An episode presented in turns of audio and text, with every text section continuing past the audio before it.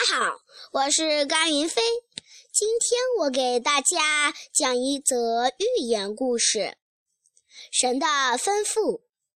在一个古老的神庙里，供奉着一尊木雕的神像。这尊神像非常灵验，能回答人们提出的所有问题，还能传达神的吩咐。人们对神像越来越崇拜，为他镀了金身，戴上银饰，还进献了许多贡品。可是有一天，神像开始答非所问，甚至错误百出，人们被弄得莫名其妙，都不明白。原来那个聪明灵验的预言天才上哪儿去了？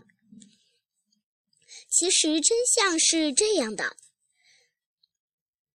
这尊木雕的神像里面是空的，有一个祭司躲在里面，冒充神灵回答人们的问题，发布各种预言。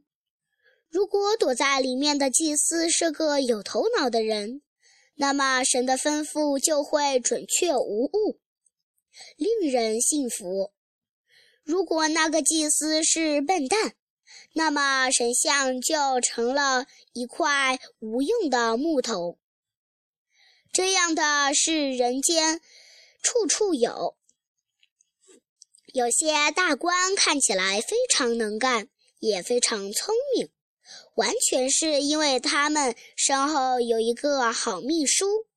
谢谢大家。